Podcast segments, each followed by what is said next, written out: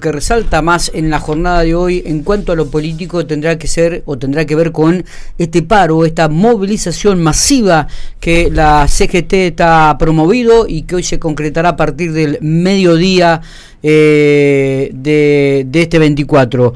Em, estamos en diálogo con Mario Pascual Biondi, de UPCN. Mario, buenos días, ¿cómo estamos?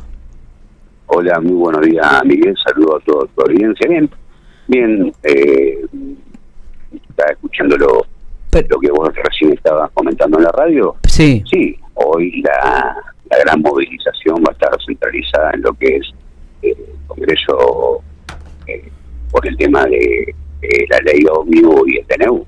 Y después en, cada en cada provincia, en las capitales de cada provincia van a estar centralizadas también las movilizaciones. Está. Eh, la pregunta es, ¿cómo, ¿cómo se entiende, Mario, que la última huelga de la central obrera fue el 29 de mayo del 2019, en la época del gobierno de Macri. Durante cuatro años del gobierno de Alberto Fernández nunca le hicieron un paro.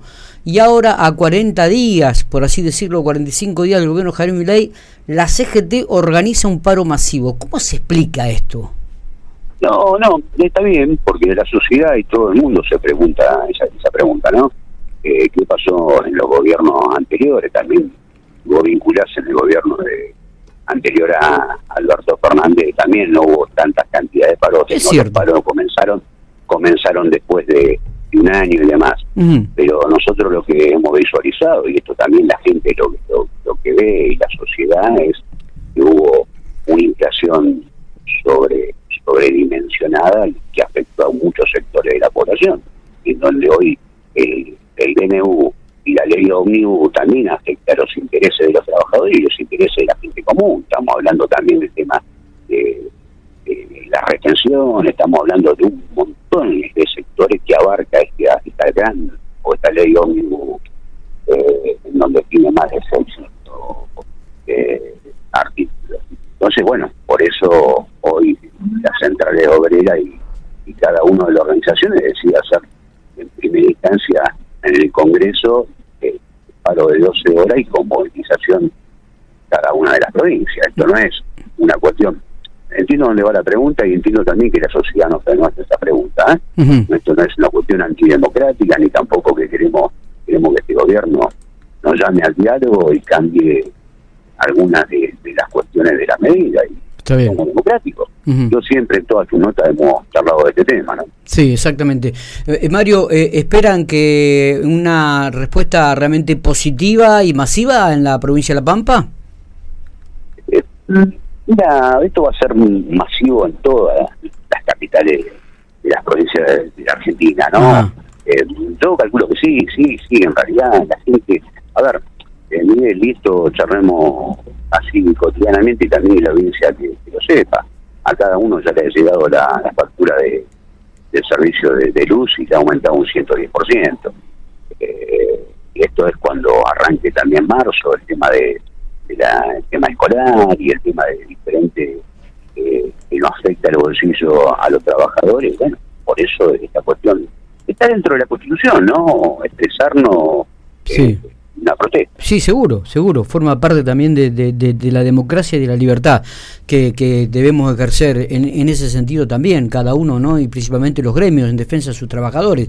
la, la pregunta es, después de esto, ¿qué? ¿no? Después de este, de este paro general, ¿qué sigue? Porque muchas veces uno observa con la, experiencia que han dado los años, digo que un paro general era un poco eh, la última herramienta que los gremios utilizaban ante el gobierno oficialista. Sí, en realidad nosotros eh, esta medida es un poco eh, centralizada en lo que es la del Congreso, vinculado para que los diputados, cuando ya hoy tuvo ya de, de la cuestión parlamentaria, vean la, expresión de los trabajadores y también lo que queremos es, en esta cuestión, que el gobierno llame al diálogo a los diferentes actores de, que están involucrados dentro de este TNU, no solamente a la central obrera, sino a los sectores productivos, a los sectores de la industria, a los sectores de, la exportación. Por eso queremos en esta cuestión, esto no es, está todo centralizado, pero hay muchos sectores vinculados a, lo que afecta en este decreto.